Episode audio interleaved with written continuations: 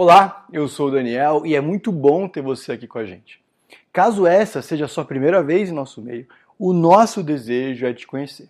Se apresente alguém que você viu aqui na frente, ali atrás, diga de onde você veio, o que te trouxe até aqui. Acredite, teve gente que fez isso e deu certo, até onde eu sei, tão feliz aqui no nosso meio. Enfim, a gente está aqui nessa série Influente, em que a gente tem avançado na estranha, improvável e pouco exemplar vida de Esther, Mordecai, Amã e Assuero. Até o final do capítulo 3, o de hoje, não há muito o que elogiar. Dificilmente você vai ouvir uma pregação, seja como Esther, viva como Mordecai, reaja como Amã ou decida como Assuero. Primeiro, porque ainda que devamos aprender com o exemplo das pessoas que aparecem na Bíblia, essa história aqui vai além.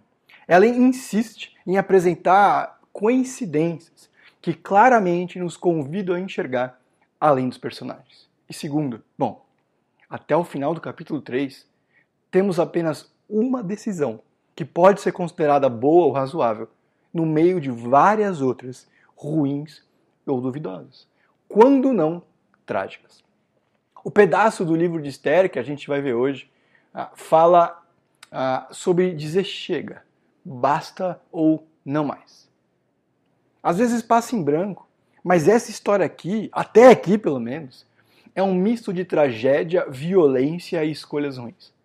A gente tem um rei com apetites descontrolados, que trata a rainha como objeto. Tem dois judeus, Esther e Mordecai, que fazem questão de esconder a nacionalidade e qualquer identificação pública com Deus. Esther, por exemplo, é levada à força para participar do harém real. Para completar, Hoje vamos ter um homem mau querendo promover genocídio. E no meio disso tudo, o exato mesmo homem que esconde ser judeu, vê a afilhada ser entregue a um rei abusivo, diz: não mais, chega. Algo acontece nele. Ele olha o mundo ao redor dele como quem diz: não dá mais. Isso aqui não dá certo. Às vezes isso acontece com a gente em um âmbito mais geral, de olhar para a forma de funcionar do mundo da sociedade e dizer não dá. Em 1955, uma irmã nossa, metodista e professora de escola bíblica, chamada Rosa Parks, se recusou a ceder o seu lugar no ônibus a um homem branco. Nessa época, nos Estados Unidos, existia segregação racial, de forma que havia uma divisão no ônibus onde cada etnia deveria sentar muito por causa desse, dessa decisão dela. Iniciou-se um boicote aos ônibus na cidade de Montgomery. E o movimento de direitos civis ganhou ainda mais força, ajudando o reverendo Martin Luther King. Outras vezes, os nossos olhos são abertos para a desconexão entre o que a gente acredita, o que cantamos e o que vivemos na prática. Um colega de profissão lembra uma história bastante curiosa, ainda que triste, nos anos 80. E ele diz assim: Eu estava na escola dominical da IBD da nossa igreja batista.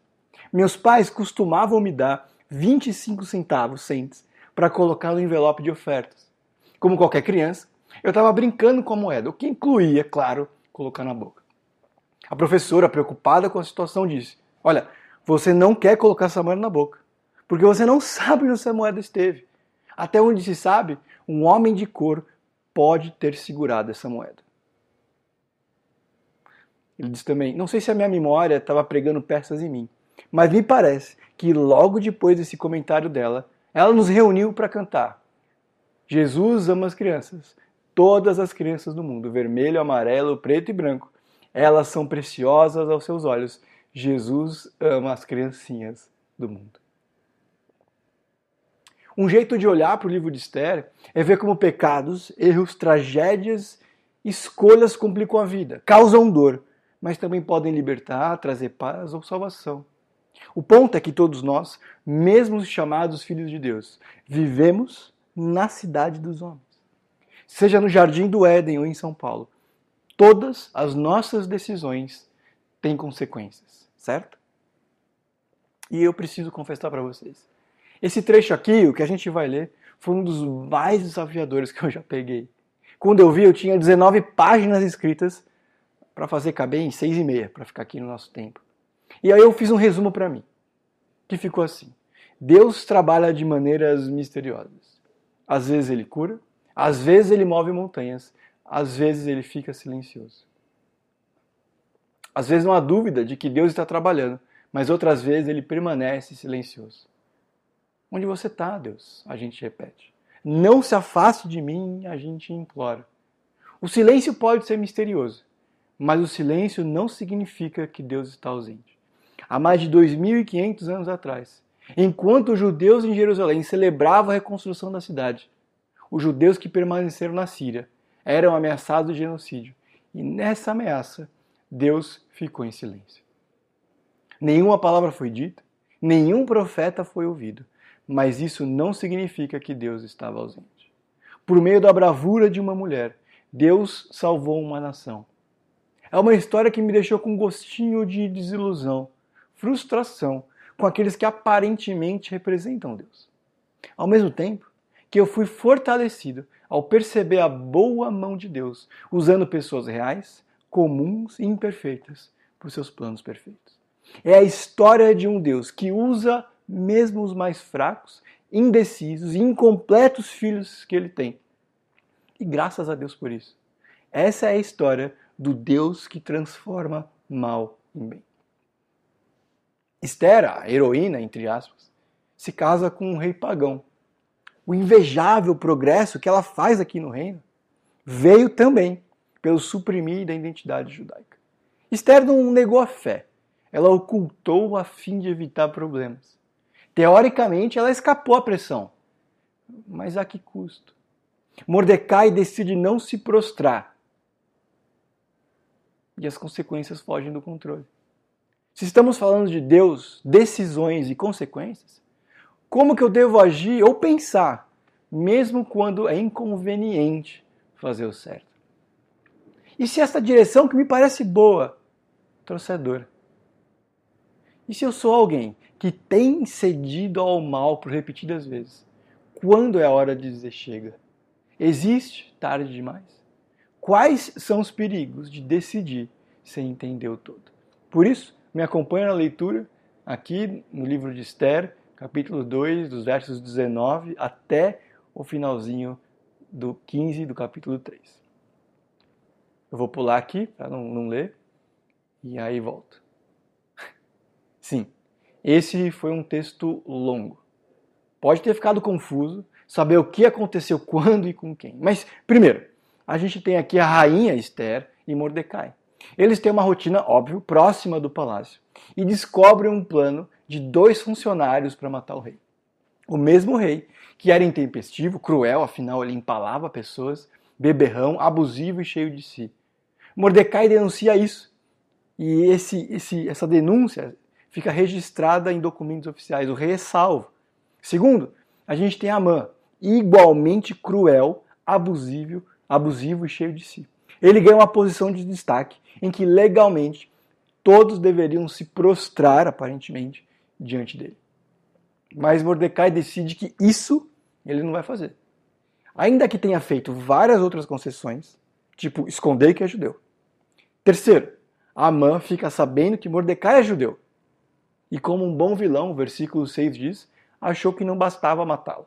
Procurou uma forma de exterminar todos os judeus. Por último, o rei Xerxes topa. A primeira coisa que a gente precisa pensar aqui é que decisões centradas na verdade nem sempre são convenientes. O texto começa com o rei aumentando o harém. Perceba, de novo, de novo. Ah, Esther não é rainha de um conto de fadas. Às vezes, fazem parecer que Esther é a versão gospel de uma princesa da Disney, em que uma jovem, bonita, bem vestida, canta para os passarinhos pela manhã e se torna a esposa de um rei apaixonado. Não é o caso. Isso aqui, essa história aqui, é tragédia desde o começo. Ela não participou de um concurso de beleza, uma temporada de Love is Blind ou Fica Comigo versão persa. Tudo bem? Também é a segunda vez que aparece que eles mantinham segredo sobre serem judeus. E deixa eu ser sincero, dá até para entender o porquê disso. Esse aqui, o Império da Síria, é um império violento. Mas vamos lembrar também que essa atitude deles dois é bem diferente do que Daniel e seus amigos fizeram em uma situação bastante semelhante. Eles também estavam no cativeiro, eles também tinham a rotina próxima do palácio e eles decidiram não se contaminar com as finas iguarias do rei. Eles não comem na comida do palácio, pelo menos não toda. Esther teve um tratamento de beleza, comida especial e participou do harém do rei. Se Esther e Mordecai ascenderam social e estrategicamente como persas, Daniel sobrevive correndo risco de vida mais de uma vez como judeu. Aliás, a rainha Vasti, como a gente leu nos capítulos anteriores, nos últimos domingos, foi a única que disse não para o rei e para o império. E eu também preciso ser razoável. A ideia não é falar sobre a fé, sobre a identidade, a qualquer hora, de qualquer jeito. Por exemplo, numa entrevista de emprego, alguém pode dizer: Me fala sobre você. Ao que alguém responde: Eu amo Jesus, de todo o coração, todos os dias. Eu leio um livro sobre Jesus, eu oro a Jesus, eu canto para Jesus. Você conhece Jesus? Talvez essa não seja a melhor tática. E dependendo, também não é o melhor jeito de evangelizar. Mas se a gente esconde esse relacionamento com Deus, por medo de sofrer publicamente, ter oposição ou, aspas, perder oportunidades, nosso Deus não é o Senhor, é o conforto. No capítulo 4, ah, tanto Mordecai como Esther demonstram bastante clareza sobre quem Deus é, o que ele quer e do que ele é capaz. Fé, pelo menos a cristã, não é algo privado, de foro íntimo. Ah, Milton Nascimento, que me perdoe, mas Jesus não é para se guardar debaixo de sete chaves, do lado, debaixo de sete chaves, dentro do coração, do lado esquerdo do peito. Deus, o reino e a salvação devem ser anunciadas sempre, a todas as culturas, em todas as épocas, quer seja oportuno, quer não. Como diria William Temple, igreja é a única sociedade cooperativa do mundo que funciona em favor daqueles que não fazem parte dela. Nós queremos que as pessoas saibam sobre Deus. E nós somos o principal meio que isso acontece. Isso aqui tudo, essa igreja, também existe para isso. Israel é o farol da existência de Deus, o povo escolhido, eleito, para que os outros saibam quem é o único Deus que escolheu Israel. Ser completamente discreto é falhar na missão. Esther e Mordecai não estão muito bem nisso. Ah, aqui, Mordecai, o discreto, tinha uma rotina que envolvia a vida do palácio. Ele houve um plano para matar o rei. E Mordecai tem uma decisão. E ela pode parecer óbvia para a gente lendo aqui com calma, mas lembre-se: Mordecai era o mesmo homem sanguinário autoritário que levou embora a filha adotiva dele. Que levou a força, tá bom? Senhores, denunciar essa conspiração é fazer uma coisa boa por um homem mau. Tudo bem? Qual é a outra opção que ele tem? O que ele pode fazer? O que ele pode deixar de fazer? ele pode perfeitamente permanecer em silêncio e deixar que as coisas aconteçam. E Mordecai faz uma escolha. Ele faz a escolha certa. Ele faz a melhor escolha possível. Ele é a favor da vida. Ele protege a vida. Ele honra a autoridade acima dele. Isso me lembra Efésios, capítulo 6, versos 6 e 7, lá no Novo Testamento, que diz assim: Obedeçam, eles falam sobre os senhores, não apenas para agradá-los quando eles observam, mas como escravos de Cristo, fazendo de coração a vontade de Deus. Sirvam aos seus senhores de boa vontade, como ao Senhor e não aos homens. Mesmo em meio ao caos, situações confusas e cenários moralmente ambíguos, somos chamados a fazer o certo, o que nem sempre pode ser conveniente. Mas aqui tem um detalhe que faz toda a diferença. A escolha de Mordecai fica registrada ele salva a vida do rei. E fica guardado, escrito no livro que contava histórias dos reis. Mas perceba, não houve agradecimento, nada de recompensa, nada de reconhecimento. Dá quase para ouvir Mordecai dizendo: E eu, Senhor? E eu? É como se Deus não tivesse visto. Mas deixa eu te lembrar algumas coisas que a gente já viu até aqui no livro de Esther e vai ver mais para frente. Mas por toda a Bíblia, na verdade. O fato de Deus estar em silêncio não significa que ele está parado. O fato de Deus estar em silêncio não significa que ele não se importa. O fato de Deus estar em silêncio não significa que ele não vê.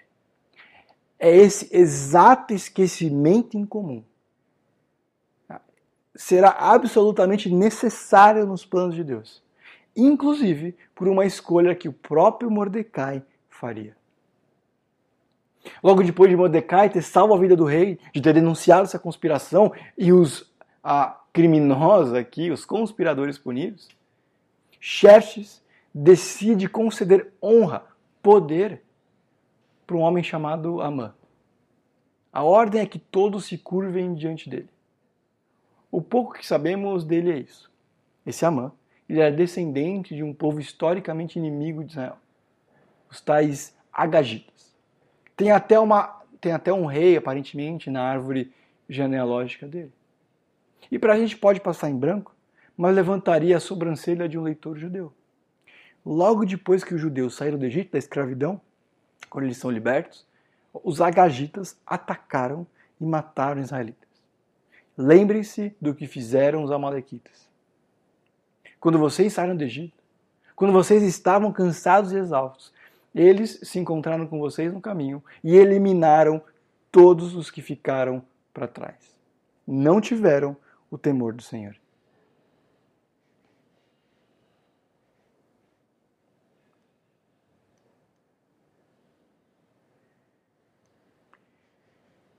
Tudo bem? Vamos voltar aqui. A realidade exige decisões entre o chega e a concessão. Até aqui, a impressão sobre Esther e Mordecai é que a identidade judaica, o pertencer ao povo de Deus, era muito mais uma contingência do que uma convicção religiosa. Era quase uma inconveniência. Mas isso muda radicalmente por toda a história. A justificativa que dada por Mordecai para não se prostrar é um lacônico, é porque eu sou judeu. Viver nessa área de tensão entre os dois reinos, o de Deus e dos homens, implica em fazer decisões difíceis. A impressão é de um dilema religioso. Ele não se prostrou, portanto, porque isso só se faz a Deus. E pode ser, é, é uma excelente alternativa. A NVI dá uma, uma, vai nessa direção, diz que ele não se curvava e nem se prostrava. Já a NVT, uma outra tradução, diz que ele não se curvava para lhe demonstrar respeito, que já demonstra um pouquinho de diferença de pensamento. É possível que esse se curvar, que era a lei exigia, fosse apenas um sinal de reconhecimento, de autoridade. Por exemplo, mais ou menos tipo quando militares ou policiais batem continência um para os outros. Mesmo que não goste da pessoa, há o movimento, o respeito, a farda. Na Ásia, por exemplo, até hoje, existe ainda ah, esse, esse movimento leve curvar quando encontra alguém. No Reino Unido, bom, a gente precisa andar atrás da rainha. e quando encontra, faz uma reverência. Ué, mas não é verdade que na antiguidade política e religião estavam conectadas e os reis eram vistos como deuses de forma geral? Sim, é verdade. Mas Amã não é rei. Além disso, a própria Esther, Esther se joga aos pés de Xerxes no capítulo 8. Abraão, por exemplo, se curva diante dos hititas. Os irmãos de José se curvam a ele sem saber que era o José, como se fosse uma autoridade egípcia. Davi se curva a Saul, Jacó diante de Esaú. Outra possibilidade é que Mordecai tinha um problema pessoal com Amã. Então, o arranjo do texto coloca um pouquinho desse tom, talvez. Porque o capítulo 2 termina com Mordecai salvando a vida de Xerxes. Já o capítulo 3 começa com Amã recebendo o que muito bem poderia ser de Mordecai. Pode ser. Mas o entendimento mais amplo diz que ele se curvou, ele se recusou, a se, ele se recusou a se curvar, se prostrar, reconhecer por questões religiosas, por questões pessoais e também por questões étnicas. Já que Amã, por exemplo, revela um antissemitismo, antissemitismo radical e provavelmente histórico. Ele quer matar não apenas Mordecai, mas todo mundo. Mordecai aqui tem uma postura firme. Mas é o mesmo que não fez nada quando a filha adotiva foi levada para participar do harém. E você sabe o que acontece no harém, certo? E mesmo que isso aqui seja um harém completamente diferente de todos os outros ao longo da história, é um lugar bastante diferente de um templo. É um lugar bastante diferente da comunidade de fé que eles participavam. Harém, tudo bem. Se curvar, não. Ele mantém a fé, a identidade, esse segredo por muito tempo, anos. Mas de repente, ele é alguém que vai dizer para todo mundo: eu não me curvo porque eu sou judeu. Complexo. O ponto é que Mordecai disse algo para si mesmo e para os outros: eu não me curvo porque eu sou judeu. Esse homem mau pertence a um povo que já me fez muito mal aos meus irmãos. De novo, é uma questão complexa. Existe bastante discussão e muita gente boa é, discorda nisso e, e discorda disso. O ponto é que Mordecai entendeu que deveria endurecer. E o resultado não foi bom. Mordecai realmente precisava fazer isso, precisava se recusar a, a se prostrar? Se era uma questão de religiosa, uma questão de adoração, sim. E só isso já nos lembra que a vida aqui e agora é complexa. Existem circunstâncias que é muito difícil encontrar a melhor decisão. Tem circunstâncias que são controversas. Tem circunstâncias que são, que eu vou chamar aqui de polêmicas, em que há um, é difícil de tratar, é difícil de pensar, é difícil de explicar mas há um certo, claro, um errado, claro. A corrupção, por exemplo, nunca pode ser bem vista como um caminho legítimo para uma vida confortável. A violência verbal ou física não é o caminho dos discípulos do, do príncipe da paz. Nunca. Tudo bem? Uma questão polêmica, mas que tem um certo e errado claro. Existem outras situações que eu vou chamar aqui de controvérsias, que são aquelas que cristãos diferentes, diferentes cristãos, podem chegar a conclusões variadas, a direções variadas. O que fazer, por exemplo, quando eu desconfio, sem a certeza, que o lugar que eu trabalho está envolvido em corrupção? Que, embora nada ilegal me seja, seja, seja exigido Vou fazer de novo aqui. Existem situações que eu vou chamar aqui de controversas, tá? que são complexas também, difíceis de entender, difíceis de explicar, mas de cristãos diferentes podem chegar em conclusões variadas. O que fazer, por exemplo, quando eu desconfio, sem a certeza, que o lugar que eu trabalho está envolvido em corrupção, ainda que nada ilegal me seja exigido. Eu saio de imediato, eu fico e tento falar com alguém Existe, portanto, tal coisa como uma escolha de Mordecai. Um basta baseado na identidade de um filho de Deus, mesmo que até ali tenha sido diferente. Mesmo que outros irmãos tomassem outras direções. Afinal, antes tarde do que nunca.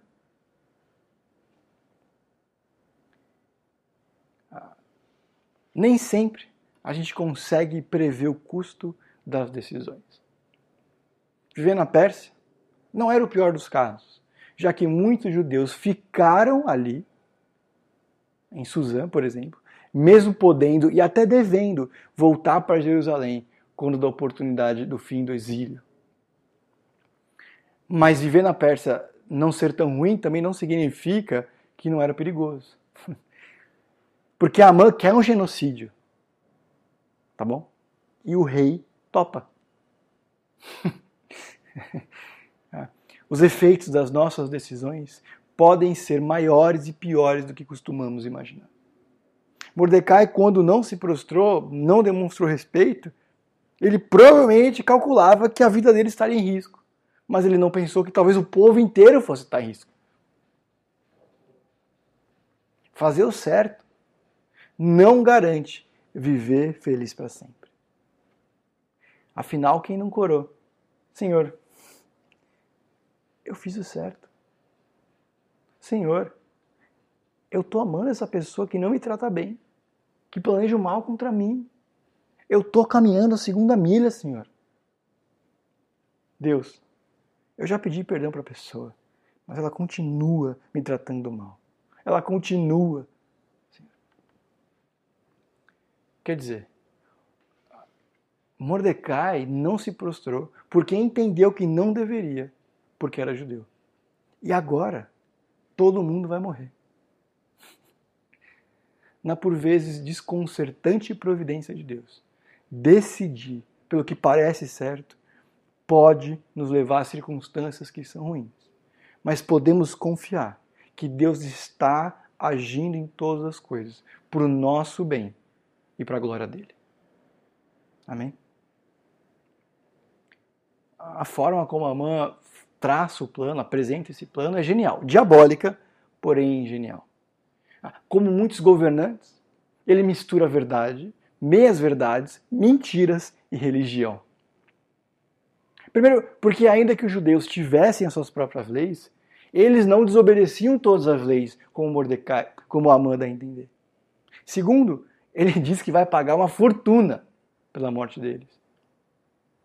O que é significativo, como Ossi apresentou semana passada, a Xerxes vinha de uma campanha militar frustrada.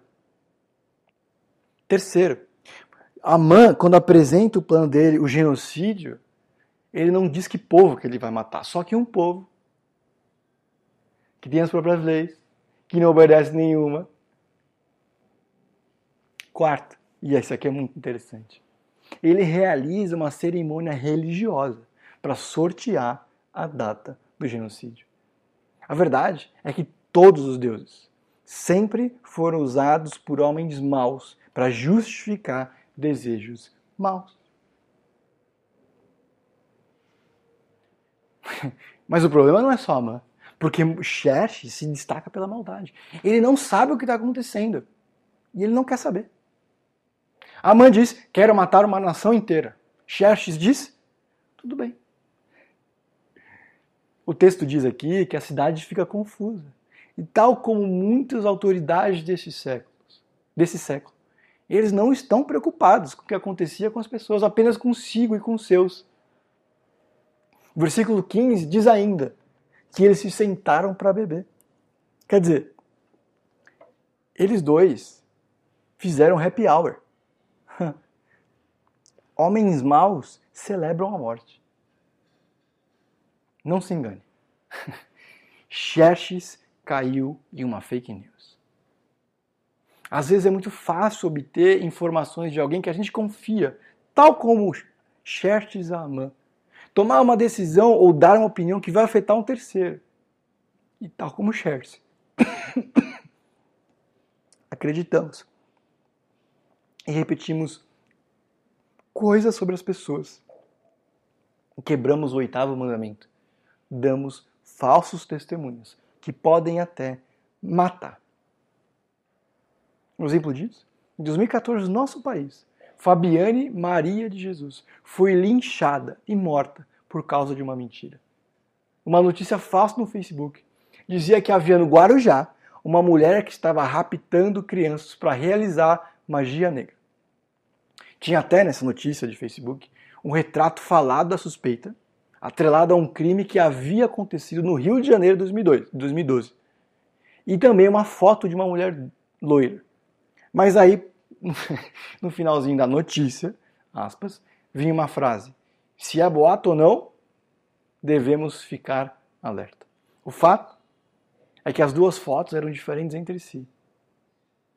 E de Fabiane ainda. Ela morreu porque foi confundida com essa sequestradora. Se o linchamento não fosse suficiente de matar uma inocente por causa de uma notícia falsa, fica ainda pior, porque a polícia do Guarujá confirmou posteriormente que jamais houve quaisquer denúncia, denúncias sobre o sequestro de crianças no Guarujá para esse tipo de prática.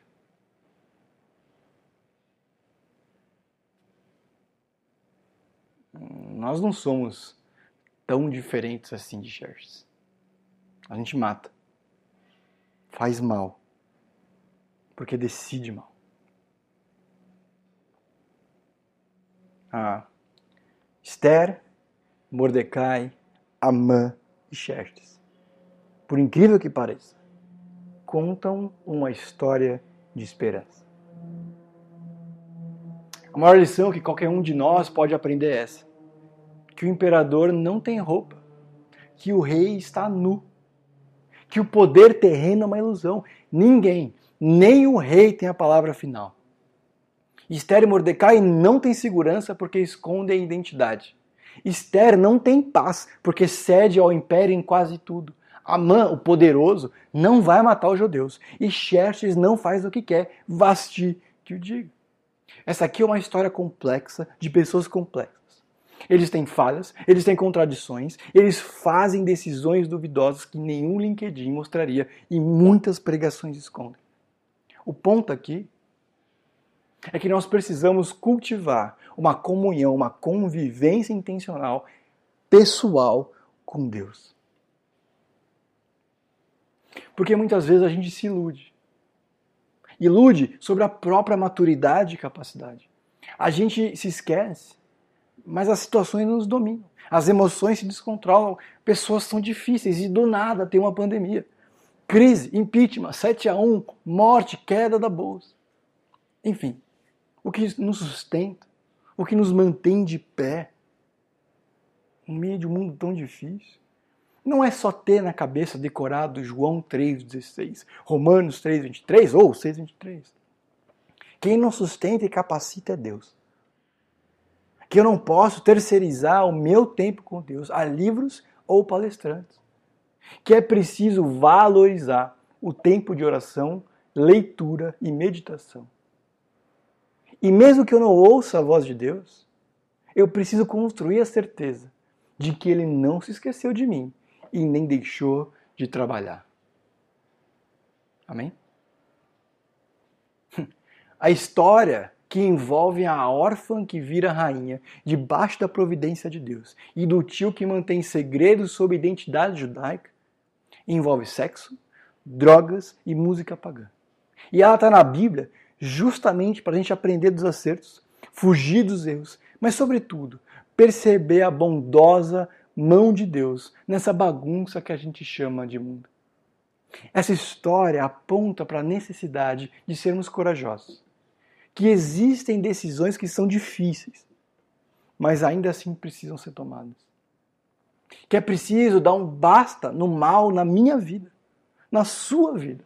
Manifesto de várias formas, pelo e por amor a Deus. A gente se enxerga como Daniéis, Josés, mas a verdade é que somos muito mais como Mordecai. Como?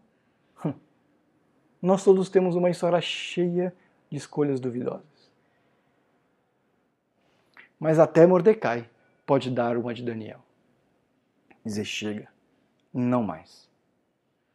É o um encorajamento. Porque as misericórdias de Deus se renovam toda manhã. As nossas decisões podem ser novas todos os dias. Não é porque foi assim até aqui que deve permanecer dessa forma. Ser mau pai, mau esposa, cristão, profissional, irmão, voluntária, filho, neta, amigos ou pessoa. A segunda lição é que esses compromissos, o romper contra o comum, não se conformar, traz resultados perigosos. Nos lembra que precisamos ser prudentes, porque as consequências podem ser maiores do que imaginávamos. Pensa comigo. Por que, que Esther foi levada à força para participar do harém? Em parte porque ela morava em Suzã.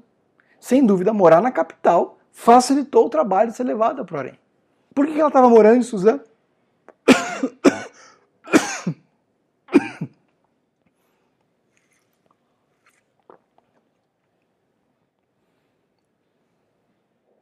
Por que ela estava morando em Suzã?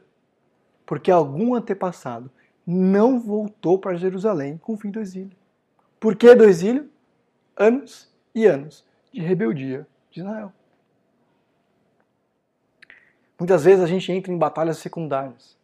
Coamos mosquitos e engolimos camelos. Peneiramos com precisão o entretenimento mundano, as roupas questionáveis e as propagandas duvidosas. No entanto, podemos facilmente tolerar em nós mesmos e nos nossos pecados do tamanho de camelos, como fofoca, orgulho e fake news. Mentiras sobre quem eu não gosto. Nós rimos das coisas que Deus odeia. A ideia não é se tornar descuidado, mas consciente.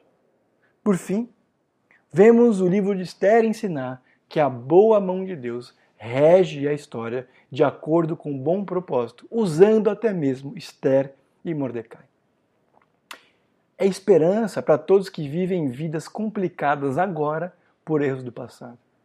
Ter casado com quem não devia, ter escolhido uma carreira por ganância.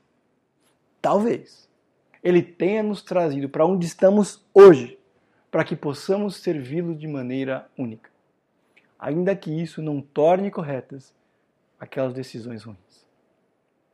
Ao contrário de Xerxes, Deus tinha todas as razões para ser contra nós. Não se engane. Se Deus fosse acabar com o mal no mundo, agora, esse decreto destruiria toda a humanidade. Antes, Deus decidiu agir em bondade. Ele trouxe salvação em Jesus. Ele trouxe mudança de vida pelo Santo Espírito. E é assim, inclusive, que deveríamos responder aos reinos desse mundo, que insistem em ter a violência como método.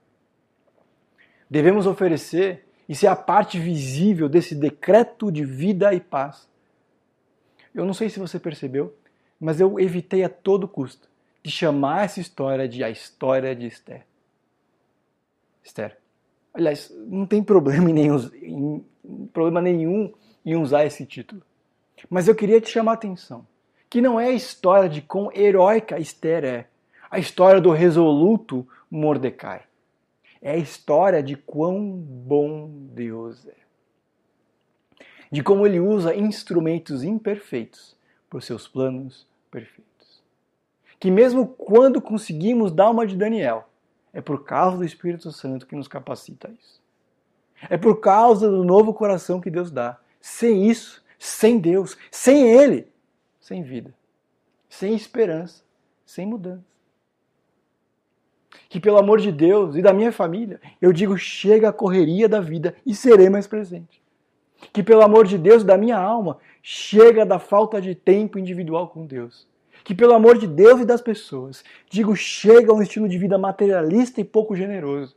Que pelo amor de Deus e dos meus irmãos, digo chega a indiferença com os que sofrem por conta do Covid que pelo amor de Deus e da obediência a Ele, chega de violência, chega dos respeito a, respeito a leis ou autoridades que eu não gosto.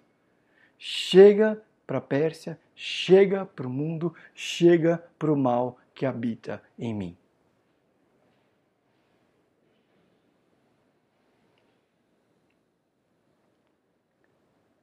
Voltando aqui para Rosa Parks, é, quando ela foi posteriormente entrevistada sobre a decisão dela de não ceder o lugar no ônibus, ela disse assim: no final, Deus usou uma simples viagem de ônibus para realizar mais do que jamais podíamos ter sonhado.